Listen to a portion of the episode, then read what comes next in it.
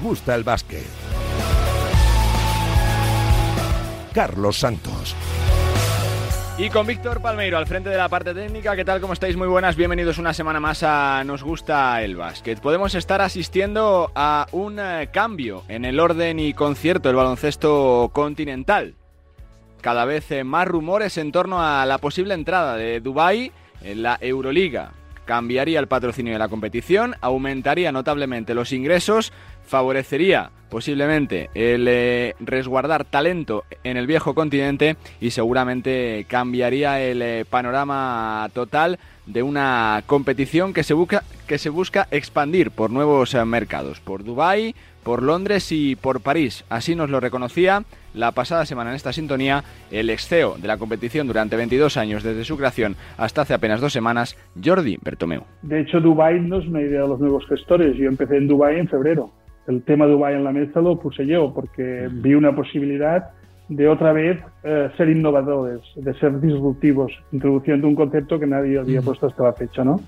Y pensaba y pienso que ese es un proyecto que si se gestiona bien puede cambiar eh, el futuro, de, puede ayudar a cambiar el, futuro del baloncesto de Europa, como lo puede ayudar si se trabaja bien, como yo he intentado, con Londres y con París, porque esta es la clave es decir, el, baloncesto no va a generar más recursos en sus mercados tradicionales. Dubái, Londres y París como futuro y como proyecto de expansión del baloncesto europeo para aumentar a los ingresos y la sostenibilidad de los clubes en una de las temporadas más igualadas y más difíciles en cuanto a calidad de los últimos años. Más allá de Dubái, el nombre propio de esta semana es este. Tengo que dar las gracias a todos los compañeros que he tenido durante todos estos años, jugadores, entrenadores. Tercera pata, obviamente, está aquí representada y es la razón principal por la que no hice lo que me tiraba al principio, que era decir, nos dejamos de homenaje, ponemos el 7 algún día de madrugada y ya está, porque a mí ya me han dado muchísimos reconocimientos. Cada vez que he vuelto aquí, he recibido aplausos, dentro del Gran Canaria Arena, fuera en toda la isla, pero quería un enorme aplauso para esta gente, mi gente. Son eh, las palabras de una leyenda, el eh, senegalés Sitafa Sabané, que tantas barreras ha roto y que tanta historia ha hecho en nuestro baloncesto, sobre todo en Gran Canaria, que le retiraba este fin de semana en un derby ante el Lenovo Tenerife su camiseta, la número 7, que ya cuelga de lo más alto del Gran Canaria, Arena. Y, el otro nombre propio de la semana es el lo negativo, el de Billy Hernán Gómez, pero no por él, sino por culpa de su entrenador que no le da ni un solo minuto. Es eh, tremendo que el MVP del Eurobasket Billy Hernán Gómez no forme parte de la rotación de unos eh, Pelicans que eso sí van sacando resultados, que han recuperado a Sion Williamson y que parece que no confían en la calidad del español, que siempre que sale cumple, siempre aporta cuando tiene minutos y parece que su futuro no, eh, pasa sí o sí por un traspaso y por salir cuanto antes de los Pelicans. De Billy Hernán Gómez y de la buena temporada que de momento llevan tanto Garuba como Santi Aldama, quizá las luces en el eh, desierto, se pronunciaba así en la presentación de su libro Sergio Escariolo. Bueno, eh, son fases muy iniciales, más aún en la NBA, con 82 partidos. Siempre hay ajustes, siempre. Hay uno que sale, otro que entran. Esperemos que sean los nuestros los que entran. De momento estar un poquito al margen. Bueno, Usman está teniendo algún minutito. Yo confío en que puedan encontrar su momento y que puedan aprovechar, porque el tren pasa. En el momento hay una lesión, hay, hay una baja forma, hay cualquier cosa que te permite de hacerte un hueco y luego cuando pones el pie dentro tienes que luchar, porque una vez que pones el pie dentro no, no te van a abrir la puerta, incluso intentarán cerrarte los que no quieren perder su estatus y, espero que puedan, puedan hacerlo cuando tocará. Las eh, palabras de Sergio Scariolo sobre sus pupilos en la mejor eh, liga del mundo. Más de entrenadores cuestionado en el Real Madrid, aunque por ahora consiguiendo resultados, quizá no tan buenas sensaciones como se podía esperar. Chus Mateo en el Real Madrid nos reconforta, nos da seguridad y, nos ayuda, nos, ayuda a seguir trabajando de la misma manera. No podemos relajarnos, hay que seguir día a día. Esto ya sabemos lo que hay, es un calendario muy largo, un calendario donde los rivales en la Liga CB en la Euroliga son durísimos y hay que tener miras altas y, pensar en, que aunque trabajamos día a día, hay que llegar al momento justo en las condiciones adecuadas para afrontar los partidos que realmente determinan si vas a estar arriba o no. Un Real Madrid que está arriba en la CB junto al Lenovo Tenerife y al líder, el Barça, que va carburando poco a poco, va cogiendo velocidad de crucero con un eh, Saras que parece que ha cambiado su discurso, que ha aflojado la soga, como decía la Provítola tras eh, la victoria de este fin de semana y que incluso elogia así a su equipo. Sí, yo creo que siempre cuando vienes a Valencia tienes que estar satisfecho cuando te llevas la victoria. Yo creo que en ataque hemos jugado escándalo, ¿no? Ah, en defensa ellos, ellos son, son muy difíciles de, de defender, pero yo creo que nos faltó algo y bueno, es pronto aún. Madrid, eh, Barça y Tenerife dominan eh, la ACB con eh, cinco victorias en los primeros seis partidos. Luca Doncic sigue coleccionando números de leyenda en la NBA, batiendo un récord de Michael Jordan y siendo el primer jugador en 26 años que consigue más de 200 puntos en los primeros seis partidos de la temporada. En la Leporo, dominando el Thunder Palencia con cinco victorias en cinco partidos, invicto el equipo palentino y en la Liga Femenina en encontramos la rajada posiblemente de la semana y del mes, la de Pepe Vázquez, entrenador del eh, Benvibre, del Embutidos Pajariel eh, Benvibre, del equipo leonés, que cayó en su visita a la cancha de perfumerías Avenida de Salamanca y que dejó este recado en rueda de prensa. creo que tenemos un nivel de la liga espectacular y es que el nivel del arbitraje se está quedando ya no, ya no dos o tres pasos por detrás, sino 27. Ahora seguramente me sancionen a mí porque soy el entrenador de Benvibre y parece ser que tenemos que estar aquí callados siempre, pero es lamentable que para mí la mejor liga con la francesa, el nivel del arbitraje sea este y haya árbitros que piten según el marcador, porque vengo ya quemado, quemado, ya de como la moto de un hippie de varios años, quemado, tío que viene de ACB viene aquí a estar riéndose. Respeto a los que trabajamos todos los días con la misma profesionalidad que Avenida, Girona, Valencia, Zaragoza o quien sea. Trátennos igual. El eh, cabreo tremendo de Pepe Vázquez, el entrenador del Embutidos Pajariel eh, Ben Vibre, después de la derrota ante el Perfumerías Avenida en Salamanca. Una liga femenina dominada de momento por el eh, Casa de Monzaragoza tras ah, cinco partidos, muy seguido muy de cerca por el Girona, que ha jugado cuatro, aunque eso sí, se ha llevado las ah, cuatro victorias. Así viene el mundo del deporte en una semana que no nos ha dejado mucho movimiento de mercado y que nos va a volver a dejar mucho baloncesto continental, con Eurocup, con Champions y con la, por supuesto, la máxima competición continental en la antesala de un nuevo parón por eh, selecciones. La próxima semana nos jugamos cerrar matemáticamente la clasificación para el Campeonato del eh, Mundo del año 2023. Será primero en Italia, y, después en Huelva ante, ante los Países Bajos una victoria mete a los de Escariolo matemáticamente en la Copa del Mundo 2023 donde por cierto España defiende título. Y también tenemos eh, como cada semana el eh, Supermanager la Liga Radio Marca 22-23 que ya sabéis que reparte premios. El eh, ganador se va a llevar la camiseta del equipo que quiera del ACB el segundo el tercero el cuarto y el quinto. Van a llevarse un lote exclusivo de productos de merchandising gracias a la ACB y a Supermanager. El último 73 de Aurinegro 73 sigue siendo el líder con 6 ah, puntitos de ventaja sobre Levosic, que es el eh, segundo clasificado. Sigan ah, jugando, ya sabéis, dos equipos máximo por ah, manager, Liga Supermanager, Radio Marca 22-23 para conseguir premios y para pasártelo bien junto a nosotros. Presentaciones hechas, enseguida tenemos mucho viaje por Europa. Vamos a estar en Italia, en Bolonia, en una de las ah, ciudades grandes del baloncesto continental, en Palencia, porque hay un equipo invicto en el baloncesto eh, nacional y también, eh, por supuesto, charlaremos y mucho de la NBA, de Dubai y su posible entrada en el eh, viejo continente y con un hombre que ha vuelto a sonreír en las pistas, en las canchas después de graves eh, lesiones que le han impedido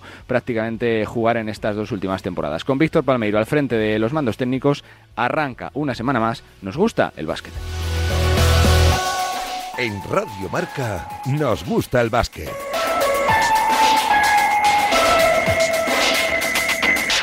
Bueno, pues eh, viajamos a Bolonia, porque creo que está siendo uno de los equipos eh, que más está sonando esta temporada, el de nuestro Sergio Scariolo, nuestro seleccionador, una plantilla muy bien construida, yo creo que un roster muy potente, eh, jugando en Euroliga después de dos décadas y creo que con varios jugadores que están sobresaliendo, y uno de ellos además fue clave en la victoria del pasado jueves ante el Real Madrid, fue el danés Ife Lumber.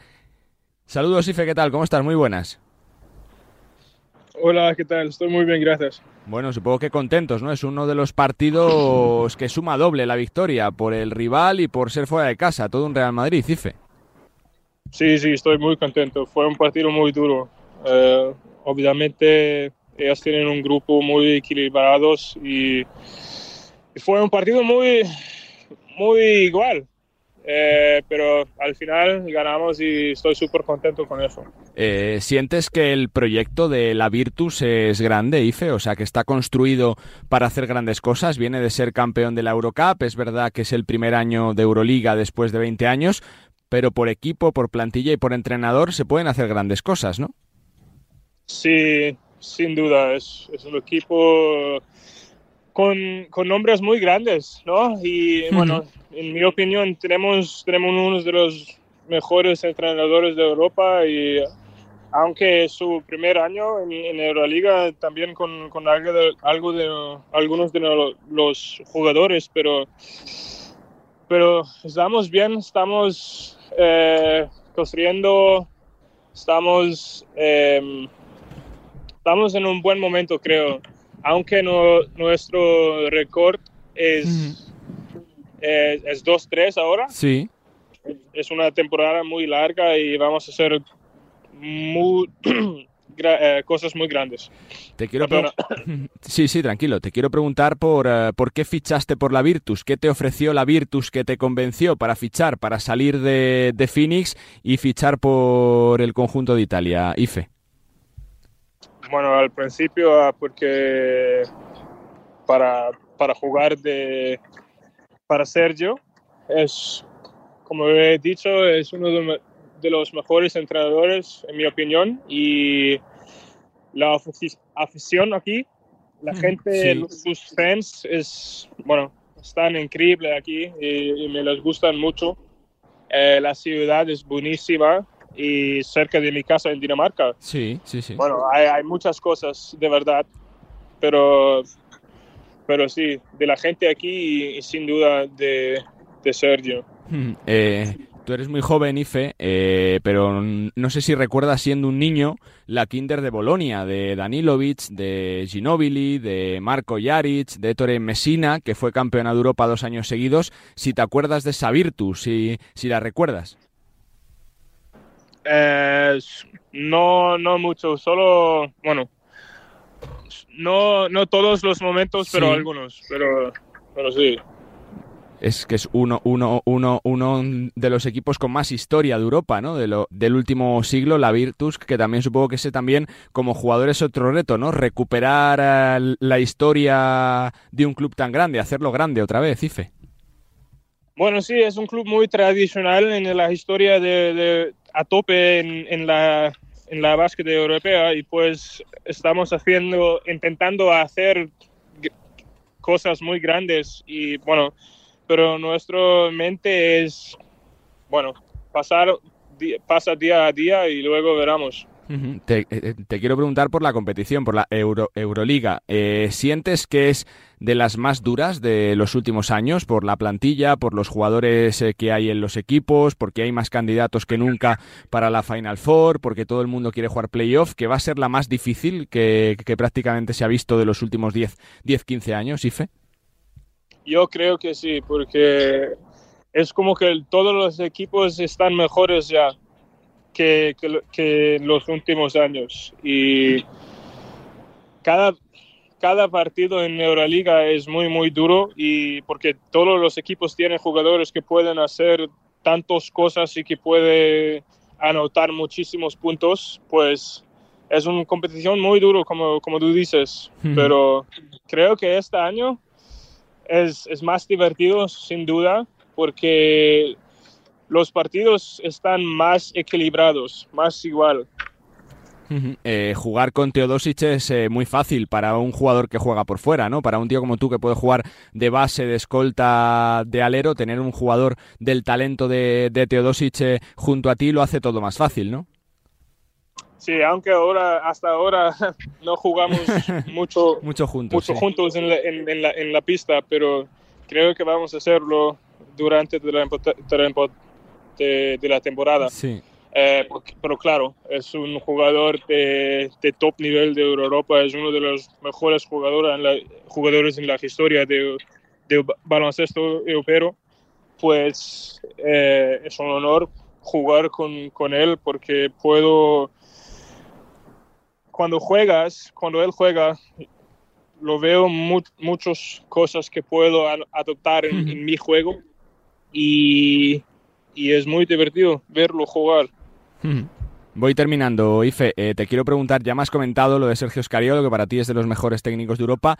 ¿Por qué es de los mejores? ¿Qué es lo que más te gusta de, de Sergio Scariolo? ¿Qué lo hace ser eh, tan bueno? ¿Qué destacas de los días que llevas con él, Ife? Su filosofía, su conocimiento del juego, su está más atentivo de, de cada detalle y su focus es, es tremendo y quiere ganar ha ganado mucho y quiere ganar más. Pues como jugador y como, como hombre yo quiero ganar en todo lo que estoy haciendo, pues creo que es, es un buen match. Me quedan uh, dos para terminar. Te quiero preguntar por, uh, por ti. Eh, charlaba contigo hace un añito más o menos y me decías que tu sueño era ser el primer danés en jugar en la historia de la NBA. Ya, ya lo tienes, ya lo has conseguido. ¿Cómo fue esa experiencia en Phoenix? ¿Cómo lo viviste? Eh, los meses de NBA, IFE. Bueno, no puedo, no puedo explicar porque es era mi sueño de toda la vida y cuando, llega, cuando llegas ahí es, es casi como algo que, que, nunca has experienciado uh, antes, ¿no? Sí. Eh, y bueno, era muy divertido, con muchas experiencias buenas y bueno, fue, fue un tiempo muy bueno. bueno. Y la última que te hago por eh, Rusia, ¿cómo recuerdas ese momento donde, donde estalla la guerra y donde os tenéis que ir los extranjeros, los que estabas allí jugando? ¿Cómo lo pasasteis? Eh, ¿Fue duro, fue difícil eh, esas, esas semanas allí en Rusia, Ife, para ti? Bueno, la situación fue duro, claro, y en la situación en el momento fue muy duro, pero, pero la decisión de, de irme a casa fue, fue muy fácil la, la, seguridad para mi familia es, claro. es, la más importante para mí, pues por eso fue muy, muy fácil. Pues Ife, que te agradezco el esfuerzo de seguir hablando en castellano. Felicidades por una victoria fantástica ante el Real Madrid y sobre todo suerte en esta temporada que seguro que hablamos mucho y bien de la Virtus de Bolonia. Suerte y gracias, Ife. Gracias, lo aprecio. Hasta luego. Ife Lundberg, jugador eh, danés de la, Virtus de Bolonia, le recordaréis en Tenerife, en eh, Manresa, eh, bueno, pues muchas temporadas también en los últimos años en el CSK de Moscú, en Cielona Gora, en Phoenix Suns y bueno, pues ese salto, esa vuelta a Europa de la mano de Sergio Scariolo y la Virtus de Bolonia, grandes protagonistas de la semana con una victoria con mayúsculas en el Wizzing Center ante el Real Madrid. When I'm underneath the bright lights, when I'm trying to have a good time. Cause I'm good now, you ain't mine, nah, nah, nah. Y tenemos que hablar un poquito de una de las noticias que más impacto nos ha causado en los últimos días. Eh, Dubai puede ser eh, sede de la Final Four, no sé si ya este mismo año, pero sí entrar a, de lleno en el proyecto Euroliga y cambiar, yo creo que el futuro reciente del baloncesto continental, tal y como lo conocemos. Saludo a Nacho Duque. Nacho, ¿qué tal? ¿Cómo estás? Muy buenas. Hola, ¿qué tal? ¿Cómo estáis? Desde la redacción de Marca, desde Eurohoops y desde Dazón, Alex Madrid. Saludos, Alex, ¿cómo estás? Muy buenas. Hola, ¿qué tal? ¿Cómo vamos? Bueno, antes de preguntaros por eh, lo que pensáis, estas son las palabras que nos decía el otro día Jordi Bertomeu, el, eh, ex, el ex CEO de la Euroliga durante 22 años, después de su salida, después de dejar el cargo sobre el proyecto Dubai. De hecho, Dubai no es una idea de los nuevos gestores. Yo empecé en Dubai en febrero. el tema de Dubái en la mesa lo puse yo, porque vi una posibilidad de otra vez eh, ser innovadores, de ser disruptivos, introduciendo un concepto que nadie había puesto hasta la fecha, ¿no? Y pensaba y pienso que ese es un proyecto que si se gestiona bien puede cambiar eh, el futuro, de, puede ayudar a cambiar el, futuro del baloncesto de Europa, como lo puede ayudar si se trabaja bien, como yo he intentado, con Londres y con París, porque esta es la clave. Es decir, el, el baloncesto no va a generar más recursos en sus mercados tradicionales, Nacho, eh, tu primera reflexión, Dubai, ¿qué te parece el eh, proyecto? ¿Lo ves viable? ¿Te gusta? ¿Te suena bien? Yo lo veo viable y te diría que casi obligado, porque al final eh, la salida de la salida de Bertomeu fue porque muchos clubes pensaban que no se estaban generando los suficientes recursos, que querían querían sacar más dinero y, como ha dicho Jordi, pues eh, los mercados europeos son limitados y sin embargo, eh, como lo estamos viendo en otros muchos deportes, eh, si miras un poquito hacia, hacia el este y hacia, hacia los países árabes, pues son un filón. Han cambiado, han cambiado el golf. recordemos que el triunfo de un español que no es muy conocido le ha dado 5 millones de euros, que es el mayor premio recibido por un deportista eh, español en la historia, más que Nadal cuando ha ganado Roland Garros o que John Ram cuando, cuando ha ganado torneos.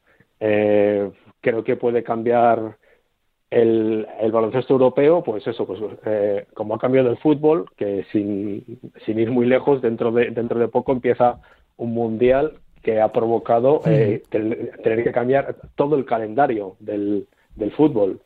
Eh, el dinero está allí, eh, se lo están llevando todo y bueno, pues si quieres obtener beneficios, está claro que, que si miras hacia, hacia los Emiratos Árabes Unidos y hacia, y hacia, y hacia países del entorno, allí desde luego lo hay para retener jugadores, Alex, para crecer, es lo que toca, ¿no? Que se aumenten en mercados que no están por ahora disponibles, ¿no? Sí, es que yo estoy bastante de acuerdo con Nacho. Los aficionados lo siguen viendo como algo muy extraño, ¿no? Te resaltan que es Euroliga, etcétera, etcétera, que es euro, ¿no? Esa palabra. Pero es cierto que si quieres de alguna manera alcanzar eh, niveles económicos importantes, tienes, que expandirte. Y, y, es cierto que nos puede sonar muy raro y que, eh, de hecho, a, nivel aficionados tiene que ser muy complicado eh, gestionar una Final Four en, en Dubai más porque yo creo que más allá de Maccabi, Olympiacos, este tipo de equipos, sería muy difícil llenar un pabellón tan lejos, pero es cierto que a nivel económico se me ocurren pocas opciones. No sé si tiene Euroliga más opciones que la de Dubai, pero todas tienen que pasar por por algo similar a esto, ¿no? Expandirse hacia los Emiratos Árabes, expandirse hacia Oriente Medio y, ver si eh, de esa manera pueden eh, no no tanto alcanzar NBA porque no tiene que ser el objetivo de la Euroliga, pero sí evitar eh, como mencionabas tú, Charlie, esa fuga mm. de talento que está teniendo tan, en, los últimos años la competición europea. Porque está claro que esto va a hacer que se abra la brecha, Nacho, entre los grandes clubes con más presupuesto, que generarán lógicamente más ingresos y que crecerán más, pero esto igual puede hacer que los jugadores con 18, 19, 20 años que se van tan pronto quizás se lo piensen, ¿no? Que tengas más capacidad para retener talento joven en un futuro. Yo creo que eh, al final dependerá de la mentalidad de cada jugador. Es que ahora mismo, mm, ¿quién no quiere estar en la NBA? Si es que estamos viendo ejemplos de, jugadores que, que, en Europa serían, serían auténticas estrellas y ganando un buen dinero y que, y que prefieren irse, irse a la NBA para jugar poco, poco o nada. Entonces, no sé, yo creo que la marca NBA va a seguir siendo súper potente eh, por muchos ingresos que que, que Dubái pueda dar a la Euroliga, eh, la diferencia va a seguir siendo enorme. Eh, cuando la NBA renueve, renueve el, el, contrato de televisión, ya se están hablando de unas cifras que, que es que... Fuera de mercado. Sí, directamente son para, son para caerse al suelo mareado, ¿no? Entonces, eh, creo que por mucho que por mucho eh, dinero que se genere con, con este acuerdo, si se, si se llega a dar, que yo creo que, que en el eh, a corto plazo incluso se, se podrá dar, eh, creo que va a seguir eh, siendo muy complicado que los equipos puedan puedan retener sus estrellas, que se, que se quedará alguna, que podrá venir algo, a lo mejor algún algún buen jugador de la NBA un poco escarmentado, seguro, pero yo creo que competir con la NBA eh, tendrían que venir como 10 o 12 Dubais para, para, para poder cambiar las cosas. Antes es que, Nacho, hmm. eh, si te fijas en, el Asbel, por ejemplo, que es un equipo que trató de apostar por ese tipo de, de jugadores jóvenes para foguearles para la NBA, eh, tiene el caso tan claro de Wembayama, que es un jugador que se va a un equipo de menos nivel que no compite en Euroliga, que ahora se gana las retransmisiones en Estados Unidos por, por su estrella, mientras que a Francia le ha costado un mundo eh, vender sus derechos televisivos de Euroliga en, en su país. Es, es, algo tremendo. Sí, sí. No, es que cuando, cuando chavales de eso, de 17, 18 años, eh, tienen un plan para, para ir a la NBA, yo es que lo considero considero que es que es algo antinatura eh, luchar luchar contra eso por mucho que por mucho que los clubes europeos puedan conseguir algún ingreso más eh, te quiero preguntar, Alex, antes de cambiar de tema y ya haceros la última pregunta. Eh, ¿El tema aficionados puede pesar eh, cuando se tome esta decisión? Es decir, que muchos clubes les entre un poquito del miedo de, oye, de, qué pensarán, del rechazo o no, de, elegir Dubai ya no solo como, como patrocinador principal de la competición, sino como sede los próximos tres años, como se está hablando de la Final Four, o no? Es decir, ¿van a tener peso los aficionados o es, o es algo que cada vez van a ir eh, quedándose un poquito de lado, como se está viendo también por el resto de deportes? Yo creo que, que de alguna manera diferenciar dos, dos temas. Uno sería la inclusión de un equipo de Dubái en la competición, que al final va a ser una decisión de, de competición y por tanto de clubes, ¿no? Al ser propietarios los clubes de la competición, serán ellos los que vean si económicamente eh, es más beneficioso eso que, que, bueno, pues la opinión pública, la opinión de los aficionados. Y por otra parte, yo la verdadera, verdadera dura, duda que tengo es eh, tema Final Four, ¿no? Si de alguna manera podemos ver que está incluso ya eh, tendiendo todo a que a que vuelva el formato de cinco partidos en una final. Si de verdad se quiere pensar en aficionados, eso podría ser una buena solución porque premias a los aficionados de, de los dos equipos finalistas. Eh, ¿Tú crees que cambiar el formato es buena decisión de la Final Four, Alex? No lo sé yo, ¿eh? Eh, yo creo que está muy bien el eh, creo que nos gusta mucho la Final Four por emoción y eh, etcétera etcétera pero creo realmente que la Euroliga está en mi opinión empezando a, a, necesitar ese formato de cinco partidos para de alguna manera también tener una mayor no sé si repercusión pero sí un impacto podemos decir, en, a nivel continental. Me parece muy interesante, Nacho. Por cerrar, eh, después de la reflexión de Alex, ¿crees que el futuro de la competición, más allá de aumentar los ingresos eh, con la entrada de capital que pueda ser de Dubai pasa por cambiar un poquito el formato, ya no solo de la Final Four, sino del resto de la competición o no?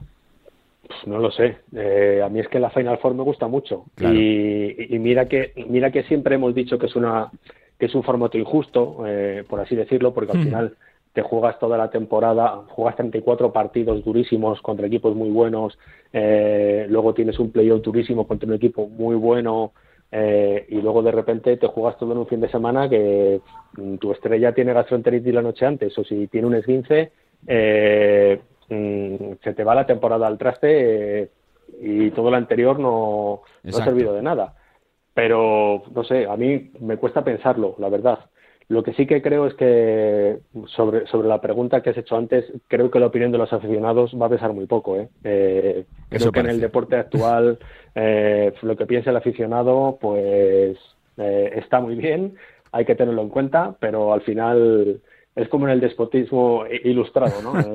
todo, todo para el pueblo, pero sin el pueblo. Pues aquí si lo que te da dinero es tener un equipo en Dubai y que la Final Four sea allí tres años, pues mm, que los aficionados se las apañen como, como, puedan. Eh, si es verdad que al final entra entra una aerolínea como, como patrocinadora, pues a lo mejor fleta vuelos baratos para ir allí, no lo sé, pero creo que creo que lo que los aficionados opinen eh, no lo van a tener en cuenta, porque porque si por los aficionados fuera, pues la Euroliga sería como en pues en Kaunas como se estaba diciendo o en Belgrado como ha sido, eh, en algún sitio de Europa. Eh, pero bueno, si, si los que ponen el dinero se la quieren llevar allí, pues lo más seguro es que sea allí tres, cinco, diez años. o los que quieran. Eso es. Pues la verdad, chicos, que es un tema interesante y que tendremos que seguir la pista porque tiene pinta de que es el primer capítulo de los muchos que va a haber, que la competición eh, va a intentar aumentar los ingresos y que seguramente sea Dubai o sea con otro tipo de, de fórmula, se va a intentar que, que, el presupuesto y que las ganancias de los clubes sean mayores. La próxima semana se amplía con más temas. Chicos, gracias. Un abrazo. A vosotros. Nacho Duque desde Marca, Alex Madrid desde Eurohoops y desde Dazón. Dubai puede cambiar el futuro, el panorama, tal y como lo conocemos, del baloncesto europeo actual. Puede entrar como patrocinador gigante en la Euroliga.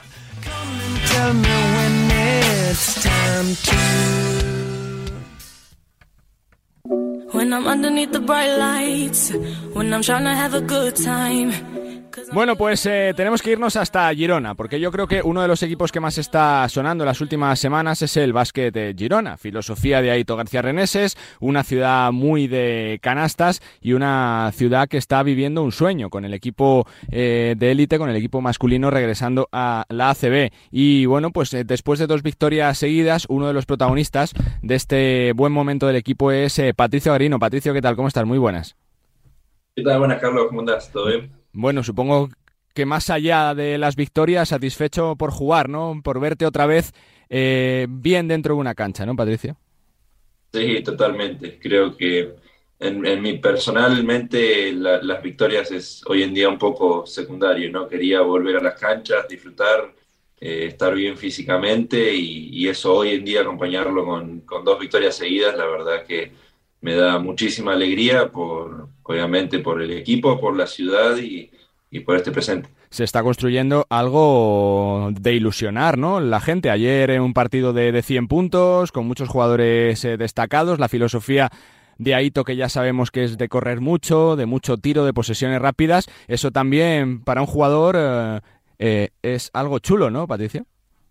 Totalmente, sin duda, es algo que, bueno, necesitábamos un par de, de partidos ¿no? mm. para adaptarnos a la, la, idea de Aito, eh, adaptarnos entre nosotros. Varios eh, llegamos tarde al, al, equipo ¿no? por compromisos con, claro. con selección, eh, varios lesionados. Estas, esta última semana fue la primera vez que tuvimos el equipo completo en, en los entrenos. La verdad que necesitábamos un poco de adaptación. Muchos jugadores también con primera experiencia en, en ACB. es algo que también suma sumado que, bueno, eh, comenzamos con rivales de, muchísima categoría, así que necesitábamos un poco de, paciencia para, para, encontrarnos y es lo que estamos logrando hoy en día, ¿no? Ya eh, mucho más eh, empapados en la, en la, idea de, de Aito, conociéndonos mucho mejor en distintas situaciones dentro de la cancha, así que es algo que nos ilusiona mucho, ¿no? También ver eh, lo que fue la cancha ayer con, sí, con la afición a, a, tope, que no, no entraba más nadie ahí adentro, tanta energía, la verdad que eso nos da un impulso muy grande también. Dentro del grupo, Patricio, ¿se habla de permanencia, permanencia, permanencia o se habla de ir eh, día a día, paso a paso y de que los retos llegarán según el trabajo del equipo? Es un día a día, vamos partido a partido, la verdad que pensar eh, tan adelante no, no, tiene tanto sentido hoy en día cuando nosotros vemos que, que nos queda mucho por mejorar, ¿no? Tenemos mucho margen de, de, evolución y es lo que queremos ir implementando dentro de la cancha. Eh, si seguimos con esta línea sabemos que las victorias llegarán y el objetivo grande creo que quedará ya para la segunda parte de la, de la temporada. Se ha volcado la ciudad, ¿no? Eh, ya desde la temporada pasada, con ese proyecto tan consolidado en los últimos años con Margasol, pero oye, se ve que la cancha está llena, que la gente confía en el equipo, que hay nombre, que hay mimbres, que la gente que sobre todo quiere ir a jugar allí, Patricio. Sin duda, sin duda, la gente la verdad nos ha dado un apoyo incondicional, ¿no? A pesar de no haber comenzado de la mejor manera, eh, lo han demostrado ayer, ¿no? Que fue el, el, por ahora el partido que más, uh -huh. más gente fue al, al, partido y se nota la ilusión, ¿no? Obviamente que la imagen de Marc eh, en los roles claro. que está cumpliendo, lo que él significa para el baloncesto de Girona y de España también, es, es algo que influye mucho, pero sí que la gente está, está muy ilusionada con este proyecto, lo, lo vio mucho, se, se nota que necesitaban ¿no? que el equipo esté en este nivel que merece. Eh, te lo pregunto en lo personal, Patricio, ¿cómo se hace para sobrevivir a, a, tantos reveses que te da la vida en forma de lesiones? Cuando trabajas para volver y ves que estás a punto y vuelves a recaer, otra vez problemas, ¿cómo se hace para no hundirte tras tanto revés, Patricio? Eh, es sobrevivir, ¿no? Luchar por lo que uno, lo que uno ama. Eh, hundirte, te, te hundís. He Mm. estado eh, bastante abajo, pero bueno, es aprender a, a convivir, eh, buscar distintas herramientas, recursos eh, para salir adelante y eh, revolcarte, ¿no? En, la gente que te acompaña, en tus seres queridos, en tu familia, en tus amigos. Y es siempre el pensar el, por qué hacemos esto, ¿no? El, por qué amamos el, el baloncesto, a pesar de que, en, en mi caso, no tantas, tantas lesiones, tantos problemas, es algo que hay que asumirlo. Eh, si estuviera trabajando atrás de, de un ordenador, tal vez no, no tendría Mm, tantos problemas físicos, pero es, es lo que me gusta. Así que por momentos, eh, en, eso, en esas situaciones que, que uno está volviendo eh, y trabajando en, en alguna recuperación, sí que se pierde un poco ¿no? la, la pasión y las ganas y, y te sobrelleva un poco más a- al enojo, un poco la ira, pero creo que con la experiencia, con los años, con lo que he vivido, me he transformado en otra persona y eso también eh, lo aplico en, en todos los aspectos de mi vida. Te quiero preguntar un te quiero preguntar un poquito por el equipo, por cómo se produce esa llamada, si te llama Marc, si, si te alucinas un poco, ¿no? De decir, oye, que, que me llama Marc Gasol para su proyecto, pues es complicado decirle que no. A ver qué va a pensar ahora si le digo que no, ¿no, Patricio? Fue, fue así, básicamente. El contacto lo, lo tuve directamente con Mark y me hizo muchísima ilusión, ¿no? Obviamente por lo, por lo que él significa, eh, pero bueno, eh, creo que dentro de la cancha sabía que podía llegar a, a una gran afinidad con él, ¿no? De jugar con, con un jugador que absorbe tanto la defensa, que es tan buen pasador, eh, por lo que vi que lo que él hacía con Maxi Fieleruk, ¿no? Compatriota el, el año pasado en, en el Leboro, sabía que podía complementar a eso y, y me ilusionó muchísimo. Y obviamente también viendo el, el proyecto, ¿no? El- los objetivos que tienen a largo plazo, lo que, lo que han formado con, con este grupo, con, con Aito también, es algo fundamental que, que no, no me costó ni un segundo tomar la decisión. ¿Cómo es el trato con Mar? Porque ya sabemos que tiene doble cargo, que es jugador y presidente del equipo. No lo vamos a descubrir como jugador, que es un fiera, que es un fenómeno, Patricio, pero el día a día, ¿cómo es? Eh, ¿Da mucha caña dentro del vestuario? ¿Está pendiente también de reuniones con su faceta de presidente? ¿Cómo es que el día a día me- de Margasol con vosotros? Me sorprendió, ¿no? En el, en el día a día el- lo bien que maneja la- las situaciones. En los momentos en que él tiene que ser jugador, es jugador. Y en los momentos que tiene que ser presidente, es, es presidente y no, no mezcla los, los, los roles, ¿no? Eh, si él tiene reuniones con, con el cuerpo técnico o con dirigentes o quien sea, eso es algo que, que no, no se mezcla con nosotros, con el equipo, y una vez que está con, con nosotros es un jugador más. Eh, obviamente el entrenador si le tiene que echar la bronca, se la echa porque es un jugador, a pesar de que es el presidente y él se lo toma como tal, eh, creo que es fundamental, ¿no? Para no, para no cambiar, para no desviar la- las opiniones de nadie, ese, ese cambio que él hace en, el chip, ¿no? De el momento que hay que jugar, es jugador y compartir con nosotros y vivirlo como uno más y, y ayudarnos, ¿no? Por toda la experiencia y todo lo que significa eh, su nombre, es algo que, que nos ayuda muchísimo. Garra tenéis de sobra, carácter también el- los argentinos, Patricio, y sonríe el baloncesto otra vez eh, de tu país, ¿no? Con ese título del AmeriCup, con esa etapa de Prigioni como, como seleccionador, de ilusión también, ¿no? De futuro, por lo que viene, por delante. Seguro, sin duda. eh, Creo que lo estamos viendo, ¿no? Hacía mucho tiempo en ACB que no teníamos tantos jugadores en este nivel, se está viendo las distintas jornadas, eh, todos nuestros eh, compatriotas estando en, en un altísimo nivel, eh, los más grandes, los más jóvenes que vienen pisando fuerte también, es algo que a nosotros nos alienta mucho, ¿no? El, el saber que estamos compitiendo, en, en- en mi parecer, la segunda mejor liga de- del mundo, nos va a servir muchísimo a futuro como, como selección. Vaya nivelazo de Bildoza en Estrella Roja, ¿eh? Demuestra que, que no se le ha olvidado jugar para nada, ¿eh? Que, que a pesar de dos años complicados ahí en los backs, oye, viene el tío y se sale, Patricio. No, sin duda. Sí, Su tema era tal vez un poco la falta de minutos. Eso Eh, es. El jugar a baloncesto, la, la calidad, el, el talento que tiene Luca, eso sí que no, no se va a ir nunca y creo que eh, su decisión fue pura y exclusivamente por, por tener minutos, por jugar, por sentirse protagonista de nuevo, como lo fue en Vasconia y demostrar esa calidad que tiene y hoy en día se lo ve sonriendo, disfrutando y a nosotros nos pone súper contentos de que él esté en ese nivel nuevamente demostrándolo dentro de la cancha. Me quedan eh, dos para terminar. Patricio, eh, ¿sorprendió desde la distancia el, triunfo de España en el Campeonato de Europa por cómo se produjo? Porque sois selecciones bastante parejas, que la historia vais de la par en los últimos años, que tenéis un gen eh, tremendo en lo competidor. ¿Sorprendió también lo que hizo España o no?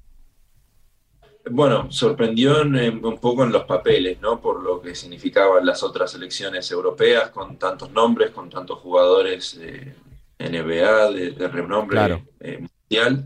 Eh, pero nosotros lo, vimos, bueno, veíamos varios partidos cuando estábamos concentrados y, nos recordaban un poco a, lo que fue nuestro mundial en, China, ¿no? Que tal vez los rivales no, no te respetaban, por así decirlo, de la misma manera que lo hacían antes cuando cuando estas selecciones tenían a todas sus estrellas. Eh, es un recambio generacional con más jóvenes, pero bueno, eso también te da la ventaja de, jugar sin presión y, también usar la, energía ¿no? de los jóvenes, eh, la ambición.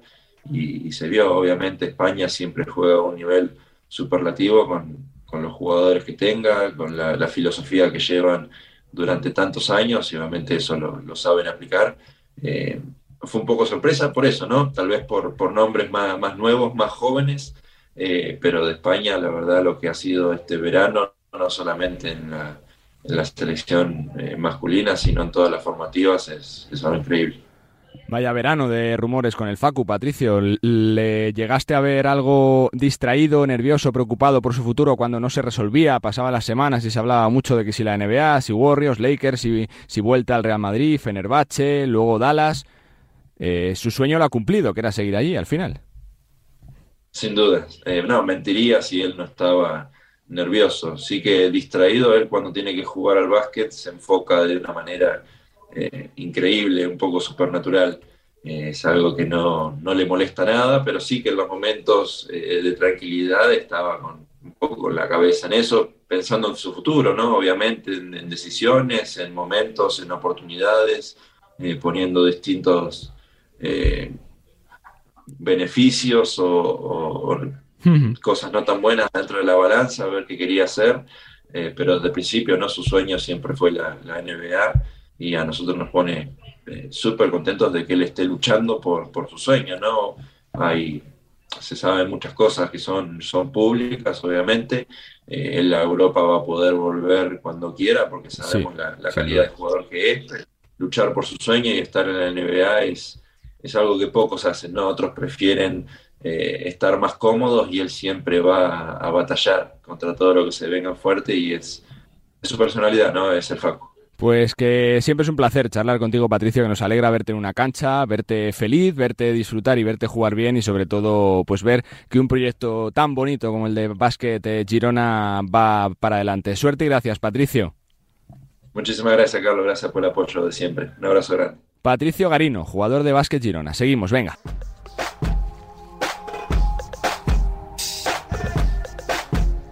Bueno, pues es tiempo de hablar también de la NBA que nos está dejando muchos nombres propios, actuaciones como siempre históricas, números eh, también de leyenda y muchos eh, temas candentes de la actualidad. Y yo creo que dos de los que más saben de NBA en este país eh, son nuestros siguientes protagonistas. Saludos, Enrique Corbella. Señor Corbella. Muy buenas, ¿Cómo estás? ¿cómo estás? Muy bien. Muy buenas. En la redacción de marca y marca.com y en la redacción de Movistar Plus está también Antonio Sánchez. ¿Qué tal, Antonio? ¿Cómo estás? Muy buenas, ¿todo bien? hola, Charlie, muy buenas. Muy bien, estupendamente. Con sueño y con ojeras todavía, ¿no? Sí, te estaba comentando antes de entrar que anoche esto del League Pass vi el partido de, Movistar y luego me fui picando y vi a Lucas que llevaba 30 puntos al descanso y eso te lleva a otro partido. En fin, esto es una pequeña droga mm, eh, que gusta mucho desde luego pero claro, el problema que tiene son los horarios y conciliarlo con una vida social a veces no es, sencillo. Ya que lo ha puesto sobre la mesa Antonio Enrique, el, eh, el Doncic eh, sigue coleccionando números eh, de leyenda, superando otro registro de Michael Jordan, creo que de hace 26 años. pero Antonio... Primer candidato, ¿no? Serio de MVP de la temporada, Enrique. Sí, pero como Antonio eh, seguro que se quedaría que se quedaría un poco defraudado, porque como llevaba 30 al descanso... Claro, que hiciera 60, ¿no? El tío dijo, bueno, me quedo aquí a ver si mete 60, ¿no? Y o se 70, quedó en sí, solo, sí, sí. En solo, solo 44. es una 44. locura. Sí, que son, además es lo que comentabas, ¿no? Que son seis partidos consecutivos metiendo más de 30, al menos 30 puntos por partido en los seis primeros partidos de la temporada, que es algo que solo conseguía, que el, el último que lo consiguió fue Michael Jordan, ¿no? O sea que eso está presentando su candidatura al MVP de la temporada. Esperemos que los Mavericks se la acompañen, ¿no? Porque claro, si tu equipo no es ganador es muy complicado. Da miedo pensar en los números que puede terminar su carrera, ¿no, Antonio? Porque si estamos viendo que con 23 años te hace lo que te hace, cuando tenga 35 es que reventará cualquier tipo de registro, ¿no? Que el problema, eh, el problema, bendito problema, es saber cuál es el tope de, Claro. de Luca, porque dice, va pasando un año y el siguiente parece mejor y el siguiente parece un poquito mejor. A ver, subir mm, mucho eh, ya es imposible, porque está en un nivel tan, tan, tan alto que puede mejorar un poquito, pero, pero con que mejore un poco, pues lo que está hablando Enrique, es decir, el, el récord que tiene, estamos hablando de números de que tenía Michael Jordan hace 30 años, ¿no? Es que conseguir los seis primeros partidos 30 o más, pero ya no solamente eso. Ayer, por ejemplo, hizo buenos porcentajes y dice, no, la segunda parte he metido solo 14, claro, que si multiplicas por dos son 28, que tampoco es- no está nada mal, pero es que venía a meter 30, ¿no? Pero al margen de los, de los números, eh, el problema que tiene principalmente Doncic es el, la- el acompañamiento que tiene con, con Dallas. Ya lo vimos la temporada pasada, está muy solo. El problema es que, bueno, Dinwiddie es buen jugador, Haraway es buen jugador, pero muy poquito más. Es que mm, eh, Christian Wood es un, un buen refuerzo en el, en el poste, un tipo que, que- que ayuda mucho en la pintura, pero para realmente este equipo aspirar al anillo, el año pasado, bueno, se acercaron mucho más de lo que yo creo que Sí, sí. mucha gente pensaba, pero para realmente asaltar, asaltar el anillo de verdad, de verdad, eh, le falta un, un All-Star, le falta un par de jugadores realmente eh, importantes. Luca es muy bueno, eh, gran aspirante a MVP junto con seguramente Jamoran, los dos Halliburton ha empezado también como un tiro, pues entre ellos ahora mismo, a ver, esto acaba de empezar, pero el, el- el ritmo que lleva Doncic desde luego que puede ser aspirante a MVP, pero si a título global quiere su equipo eh, pelear por el anillo, le falta, le falta alguna cosa. No puede vivir solo de Luca Doncic a las Mavericks. Vamos con eh, los desastres, Enric. ¿Te preocupa Warriors? Cuatro derrotas prácticamente consecutivas, uno de los grandes favoritos. Parece que de momento sin problemas físicos, pero es cierto que esto es una carrera de fondo. Y con el primer triunfo de los Lakers, se han estrenado para salvar los muebles de otro arranque ridículo, ¿no? De, Hombre, los Warriors no me preocupan especialmente porque para empezar yo soy de los Clippers, ¿no? Entonces, vamos a ser serios. Entonces, Que les vaya lo peor no me- posible, entonces, ¿no? no me preocupa. No, No, pero ahora, ahora hablando en serio, yo creo que es una mala racha de principio de temporada. Tiene una plantilla que están introduciendo la rotación a jugadores jóvenes muy, muy buenos. Han tenido el problema de inicio de temporada del pilotazo de Green y yo creo que van a ir para arriba y para mí, a pesar de esta mala racha, a día de hoy son mis máximos mis máximos favoritos para ganar, para ganar eh, eh, eh, la NBA, muy por encima de mis Clippers. Y los Lakers, pues ya les tocaba, ¿no? Han esperado a que estuviese Pau Gasol en el pabellón para ganar, así- de simple. Te lo traslado a ti, Antonio. Sí. Eh, lo de los Lakers eh, se ve mejoría más allá de, de un simple resultado, que, se, que esa comunión eh, LeBron, Davis, Westbrook eh, pueda funcionar o no. Eh, difícil. Eh, falta esa, es que tú lo has dicho, es que o sea, tú lo, lo extrapolas y dices, bueno, tienes a Lebron, a un muy buen Lebron Sí, todavía, sí. a pesar de los años que tiene. Ayer empezó muy mal, por cierto, el, el partido, que también me dio tiempo a ver un poquito. empezó rematadamente mal, pero luego acaba con 26 puntos, 8 asistencias, bueno.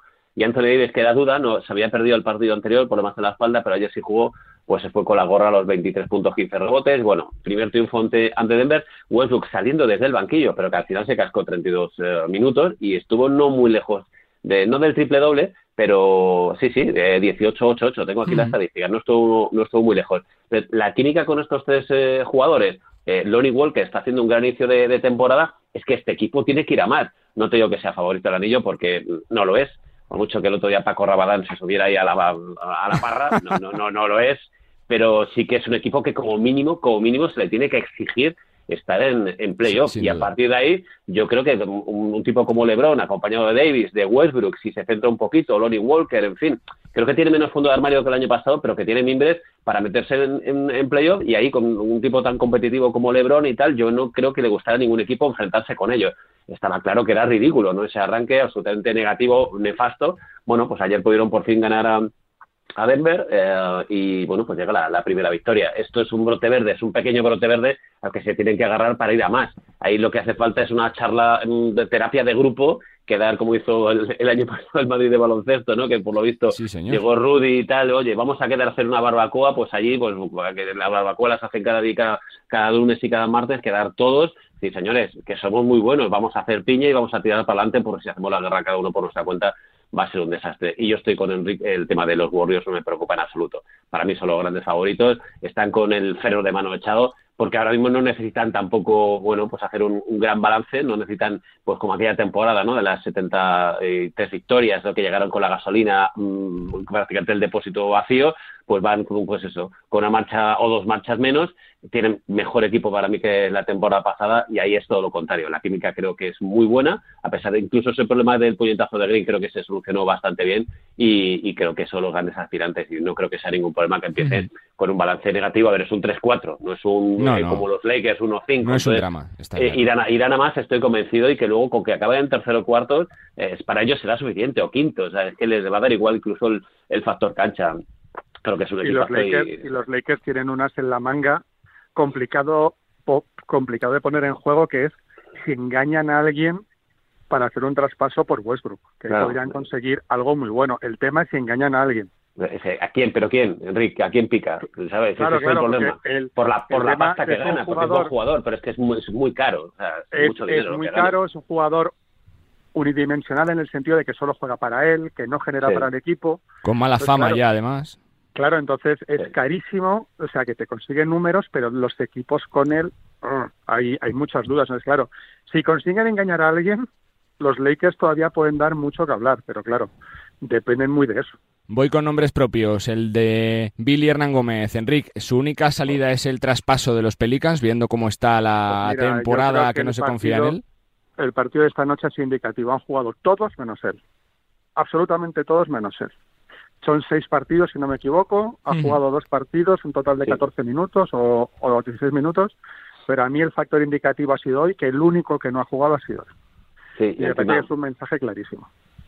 No, no, no, iba a decirte que encima minutos, quiero decir, que, que al final eh, los Pelicans han ganado muy cómodamente, los típicos, hablando, claro, minutos de la basura, ¿no? Que, que para un MVP de un Eurobasket es, lamentable, pero es que ni, siquiera eso ni siquiera eso, ¿no? Es que, eh, y sigue de baja, por ejemplo, eh, Brandon Ingram, ha vuelto eh, Zion Williamson, aunque no sea exactamente su puesto, pero es otro jugador más de interior. Quiero decir que podría decir, bueno, y es que ni siquiera porque Billy puede hacer el 4, puede hacer el 5. Perfectamente, por eso digo que no es que no, sea un 5 exactamente como tal eh, Brandon Ingram, pero puede perfectamente jugar ahí. De hecho, muchas veces ha jugado con Ingram, con Williamson y con Balanchunas, tres jugadores interiores los Pelicans, y no ha habido ningún problema. Pero es que hasta Jason Hayes, que no juega nada, iba a decir otra cosa, pero juega muy poco, también jugó ayer y nada, no. Y o Larry Nance, que me parece, eh, bueno, mucho mejor Billy y está teniendo uh, Willy Green muchísima más confianza en él. Eh, Billy tiene que salir de ahí porque ahí está claro que no confía el entrenador en, en, Billy Hernán Gómez.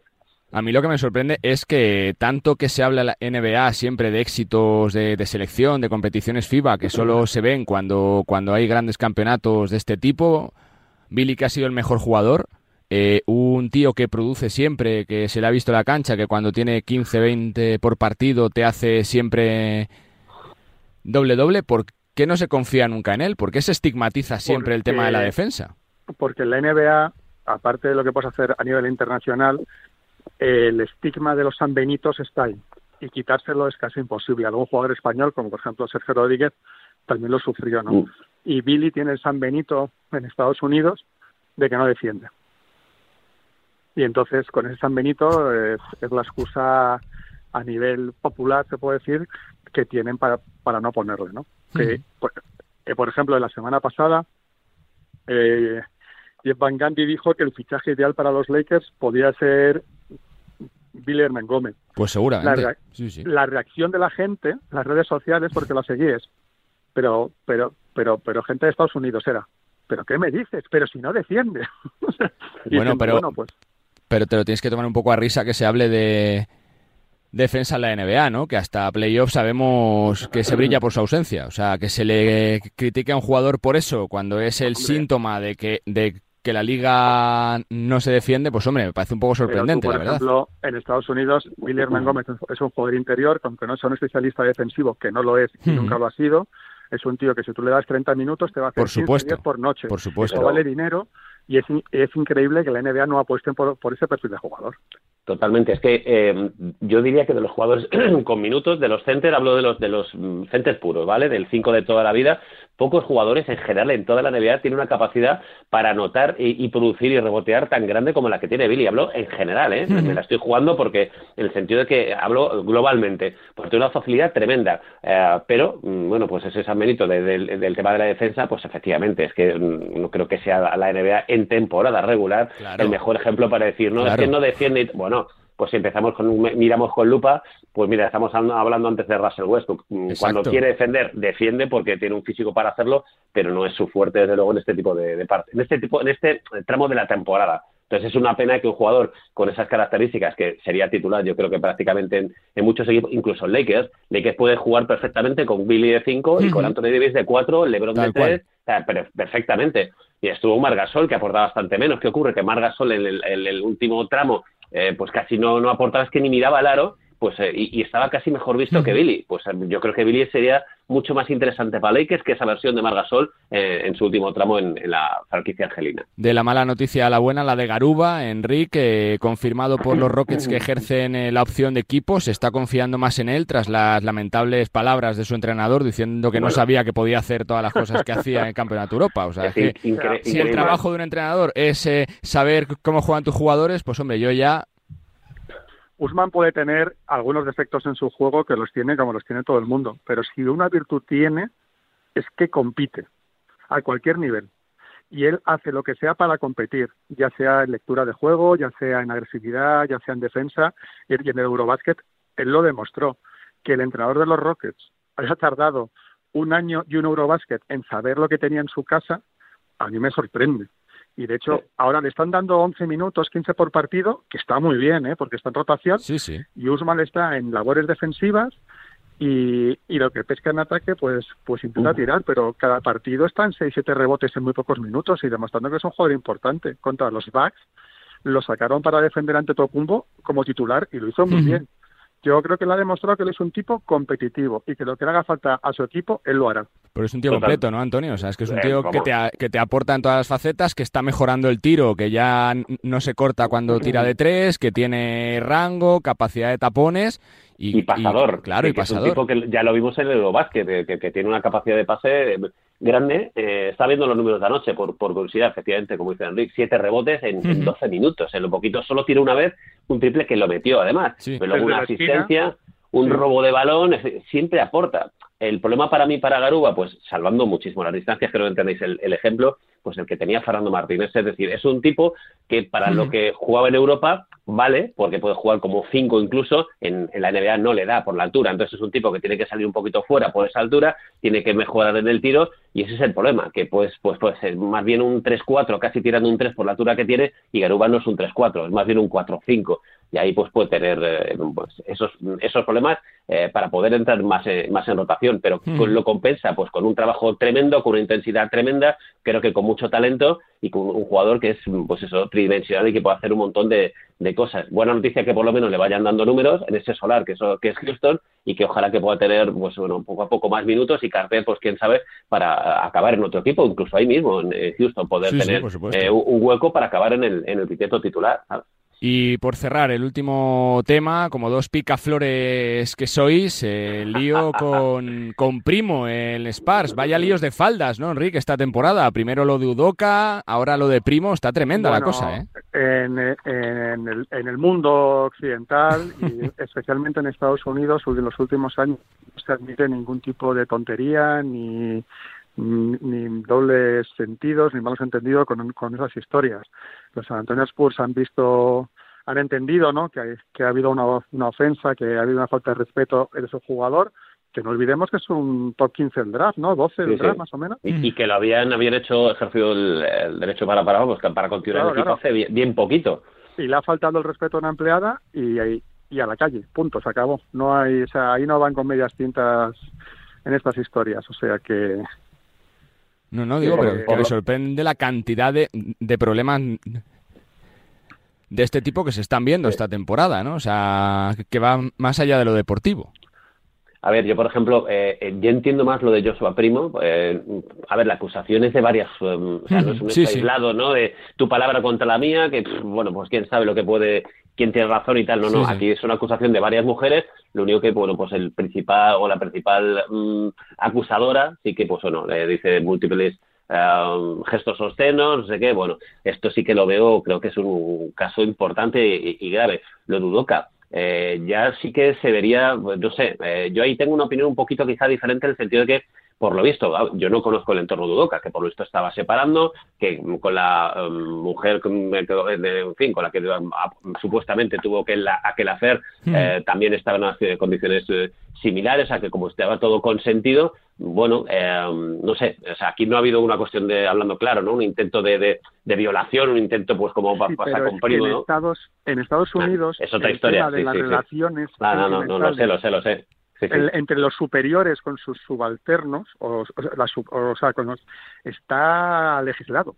No, no, totalmente. Bueno, incluso aquí en España hay algunas empresas, aquí en algunas empresas de España, te digo porque lo sé en primera persona, también eh, no está permitido el que haya compañeros que entre ellos puedan acabar siendo pareja y tal, sino uno de ellos tiene acabando la compañía pero hasta el punto de, donde se claro, es que aquí ha salido perjudicado principalmente han sido los, los Celtics, aunque lo están haciendo bien, desde luego, porque el equipo es el que es, pero tener a un, entrenador como, como Udo que perderlo esta gorra, bueno, son ejemplos diferentes, pero sí que es cierto que choca que, bueno, pues que en muy poquito tiempo, pues hay dos casos relativamente parecidos, y a ver qué pasa con Joshua Primo, ¿no? A ver, sí, sí, me parece su imagen queda marcada, su imagen queda marcada. Pero vamos, me parece muchísimo peor porque eso sí que es grave de verdad lo de Miles Bridges. Eh, es que tiene un problema que puede acabar perfectamente con la ley en Estados Unidos en la cárcel y yo creo que Miles Bridges va a tener muy difícil volver a la NBA y muy probablemente acabe en prisión porque ahí sí que estamos hablando de ya no de bueno pues de de una agresión como tal, está acusado de un intento grave de, hacer daño a, a, la que era su pareja. O sea, es un tema, ese sí que es un tema muy, muy delicado.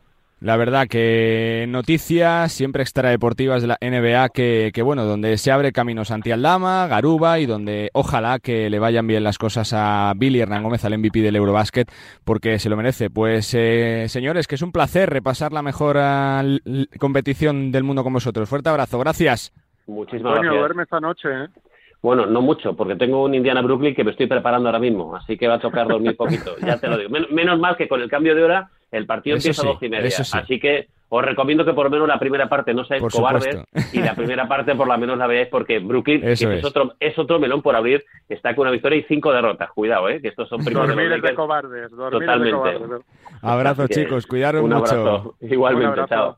Hasta luego. Chao. Enrique Corbella desde Marca y Marca.com, Antonio Sánchez desde Movistar Plus, la actualidad de la NBA también en Nos Gusta el Básquet. Seguimos, venga, que tenemos más temas.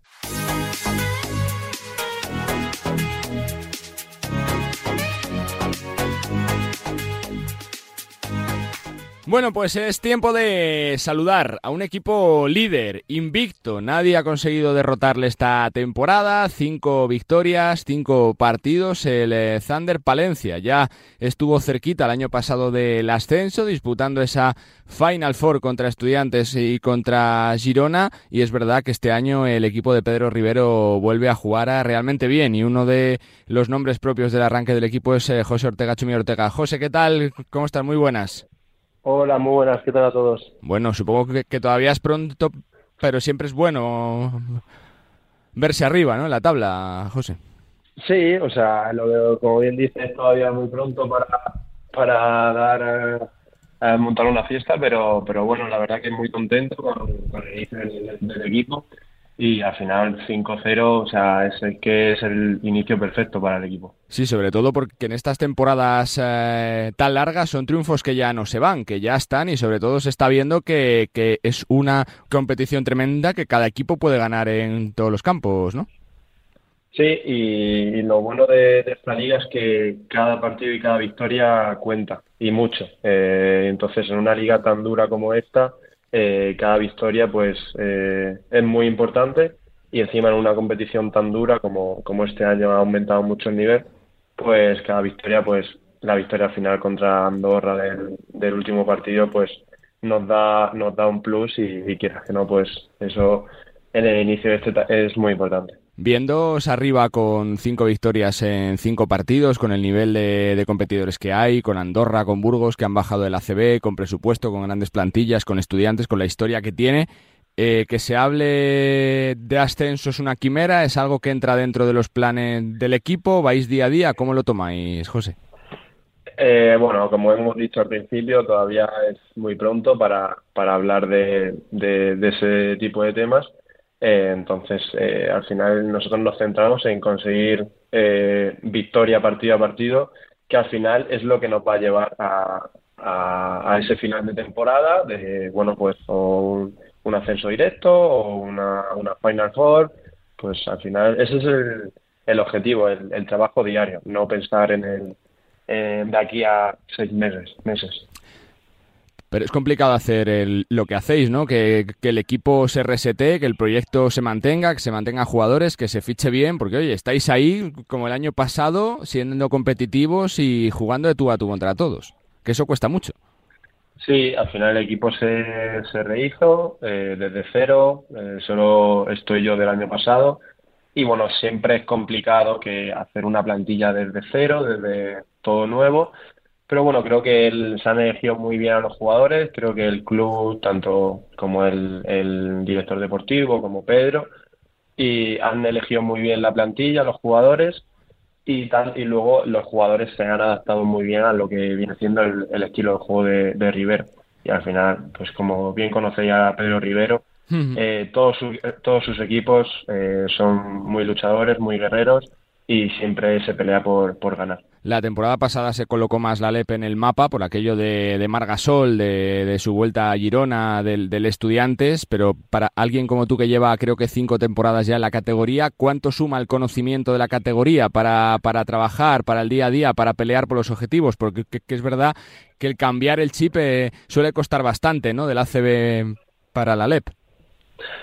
Sí, al final esta es una liga, aunque es el mismo deporte, pero es una liga muy, muy diferente eh, es muy complicada. los jugadores que vienen de, otras ligas, ya sea de, bueno de ACB o de otros países, eh, notan mucho la diferencia y al principio pues cuesta mucho adaptarse. Eh, y lo bueno de este equipo es que tenemos bastantes jugadores que ya conocen la liga, han jugado más de un año en, el Leporo y, y eso quieras que no, pues esa experiencia pues, pues se nota y nosotros pues se lo transferimos a, los jugadores que vienen desde de, otro, de otros países, de otras ligas.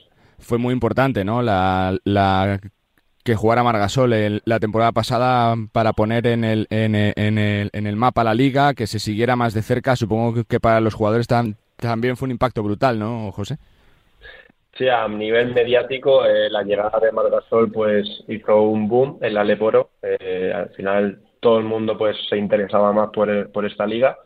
Y, creo que eso nos vino bien a nosotros para, para que la gente no, nos vea más, conozca la, liga y vea que hay jugadores que, que hay bastante nivel, hay jugadores que, que pueden ser capaces de jugar en, en ligas mayores, así que creo que, que nos hizo muy, muy bien para que la gente se fije en nosotros para jugar más arriba. Ya es eh, tu segunda temporada, te has renovado el club, conoces eh, la ciudad, la categoría. ¿Qué supondría para ti el ascenso? Que se hablara un poquito de qué Palencia está en la CB, porque es verdad que ya estuvo, pero no se pudo consolidar por los temas que todo el mundo sabe.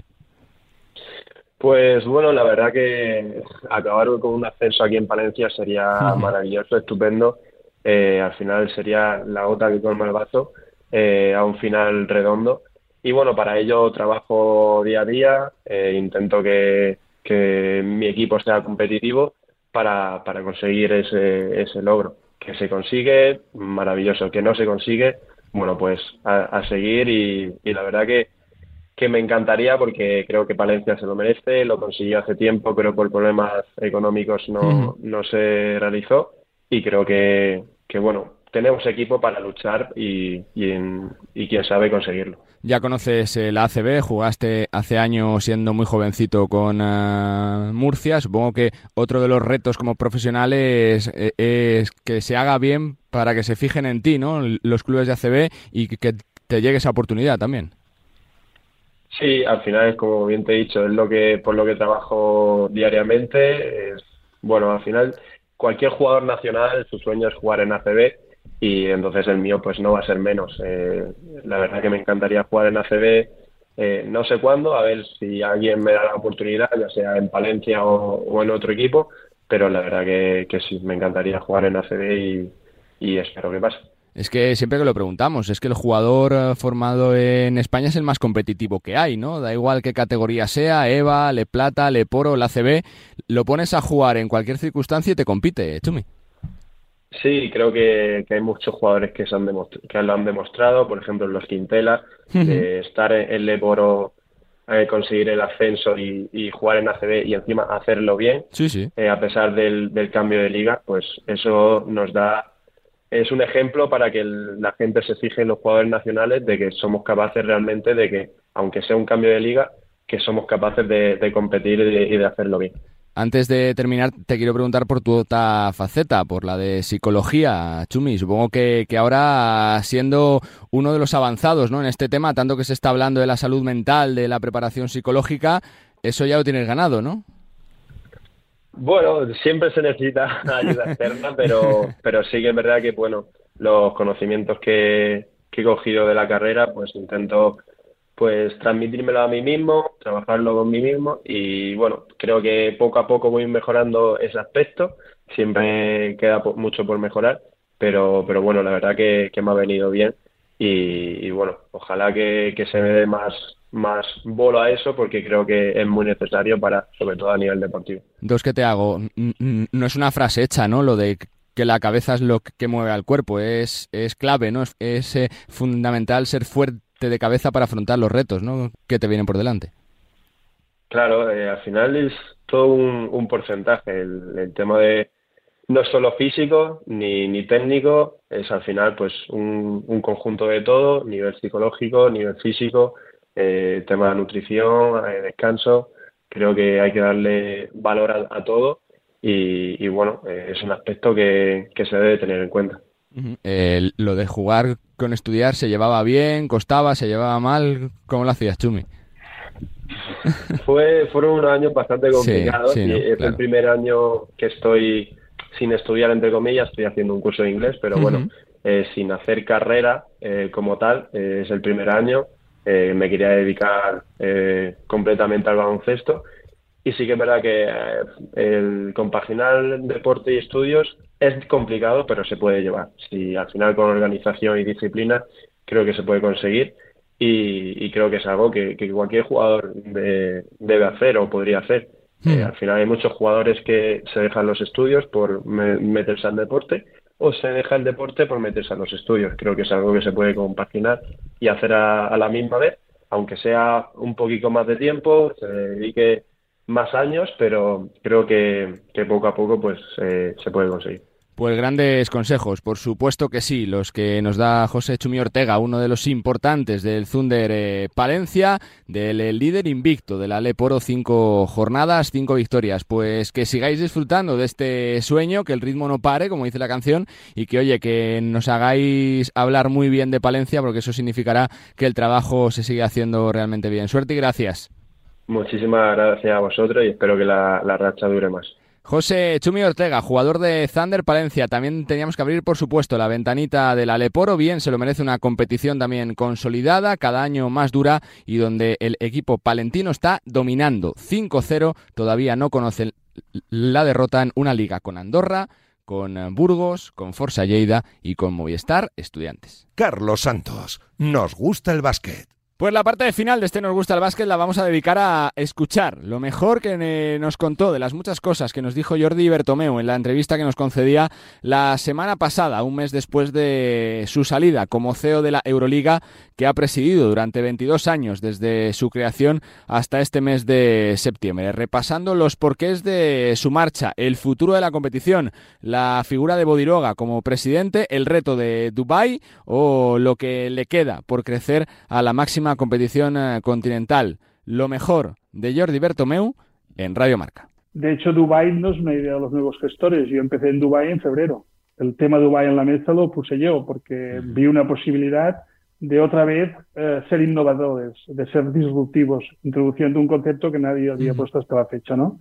Y pensaba y pienso que ese es un proyecto que si se gestiona bien puede cambiar eh, el futuro, de, puede ayudar a cambiar el, futuro del baloncesto de Europa, como lo puede ayudar si se trabaja bien, como yo he intentado, con Londres y con París, porque esta es la clave. Es decir, el, baloncesto no va a generar más recursos en sus mercados tradicionales. Bueno, yo creo que básicamente le faltan dos cosas. Terminar el, el, mapa territorial, que de hecho antes de irme pues, pues conseguí al menos que un equipo de Londres y de París ya estuvieran jugando en Eurocup, lo cual ya es un paso hacia donde yo pensaba.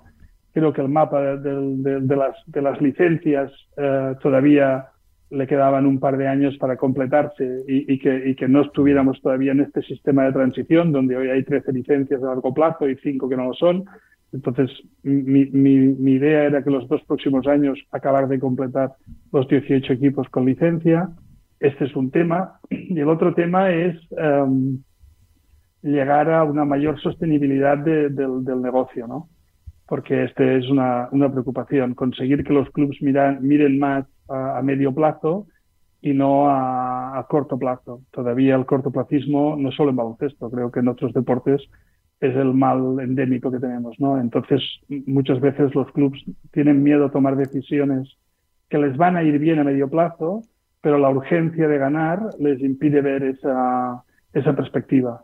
Y esto es lo que seguramente me hubiera gustado acabar de resolver, pero para eso había que tomar decisiones eh, duras decisiones que seguramente algunos clubes no estaban dispuestos a tomar. Y yo he definido esto que creo que es un proceso de miedo y desde el miedo no se puede gestionar desde mi punto de vista. Y creo que eso ha faltado. Algunos clubes han tenido miedo a ir hacia adelante. Bueno, pues nosotros estamos viendo que la FIBA organiza sus grandes competiciones en momentos donde los mejores jugadores no están disponibles. Y por tanto, eso es dispararse en el pie. Eso no es lo que el aficionado quiere. Y por tanto, yo creo que esto es un fraude al aficionado y es un mal para el baloncesto. Y, y a partir de aquí, si, si nos dejamos de, de, hacer estas cosas y hacemos las cosas normales, porque no las vamos a cambiar. Es decir, la NBA es la NBA. La NBA es más grande que todo el baloncesto en el mundo. Hay que respetar eso. Por tanto, esto es una realidad inamovible. Y durante todos estos años, donde um, yo ha habido épocas que he tenido más conversaciones y menos, otros con menos, Nunca he visto a FIBA poner encima de la mesa una propuesta, nunca. La única es que si nosotros, ah, si la Euroliga acepta las cosas de FIBA, todo irá mejor. Pero eso es casi un acto religioso, es decir, no, está basado en ningún dato. Eh, no, ¿por, qué va a ir mejor? A la CB cada vez es mejor, la Euroliga cada vez es mejor. Y sobre todo cuando tú quieres hacer esto, tienes que poner algo encima de la mesa. Y yo en todos estos años todavía no he visto una oferta de FIBA. Es decir, la Euroliga hace esto y la FIBA, ¿qué hace? Y ahí es donde nos hemos parado siempre. Durante muchos años se ha venido diciendo que el crecimiento de la Euroliga iba en detrimento de las ligas nacionales. Eso nadie ha sido capaz de demostrarlo con un solo dato. Nunca. En todos estos años. Hemos visto que la Liga CB, por ejemplo, ah, cuando yo me fui, era la mejor de Europa. Hoy continúa siendo la mejor de Europa. La, liga alemana ha crecido muchísimo con el crecimiento de la Euroliga. Y la liga griega se ha ido para atrás por la mala gestión de la liga griega, no por la culpa de nadie. Entonces yo creo que estas cosas son perfectamente compatibles. Y que le vaya bien a Europa, le va bien a, la, Liga Nacional. Porque cuando le va bien a, la NBA, cuando la NBA se promociona y se habla baloncesto, va bien a la Euroliga y va bien a la CB. Y yo espero que, sea, que sea mucho mejor que yo. Esto es lo que deseo por el bien de la Euroliga, porque al final la Euroliga la he creado yo y comprenderás que, que, yo no, no, me voy a comer a mis hijos. O sea, que, que para mí sería muy, muy bueno que lo hiciera muy bien. Eh, pero no tengo ninguna referencia de, de Dejan que no sea que ha sido para mí uno de los mejores jugadores que hemos tenido nunca, ¿no? Y, y uno de los mis favoritos. Como gestor, no sé, no he hablado con él, no sé las ideas que tiene, no sé qué, cuál es su programa, eh, no, no, no, puedo decir nada tampoco porque como experiencia de gestor tampoco tenemos ninguna experiencia de gestor. Yo, solo puedo tener buenos deseos, pero no tengo, no puedo tener ninguna opinión en su faceta de gestor. Como jugador, obviamente, ya es la que todo el mundo tiene, supongo. Pues las palabras de Jordi Bertomeu para poner en la cancela al punto y final a este Nos gusta el básquet, donde hemos tocado todos los temas, la ACB, la Leporo, la Euroliga, el futuro de la competición y por supuesto donde seguiremos hablando y mucho de todo lo que suceda en el mundo de la canasta, porque dentro de poquito vuelve a jugar la selección campeona de Europa y campeona del mundo, el equipo de Escariolo que buscará el siguiente reto que no es otro el de clasificarse para el Mundial 2023. Eso lo lograría con una victoria, o bien frente a Italia el próximo día 11, o bien ante Países Bajos en Huelva el próximo día 14. Pero eso será otro cantar y ya lo analizaremos la semana que viene. Que ha sido un placer, como cada semana, acompañaros. Sean felices, disfruten de la radio, disfruten de la vida y nosotros nos escuchamos la semana que viene. Adiós.